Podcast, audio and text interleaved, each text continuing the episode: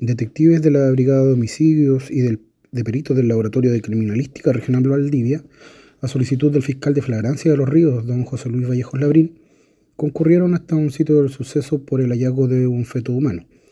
Hecho ocurrió al interior de una fosa de acumulación de residuos sólidos de la planta de tratamiento de aguas de la empresa Suralis de la Comuna de la Unión. Por lo anterior, actualmente se efectúan diligencias investigativas para establecer fehacientemente las circunstancias de comisión de este hecho, todo lo cual será informado oportunamente al Ministerio Público.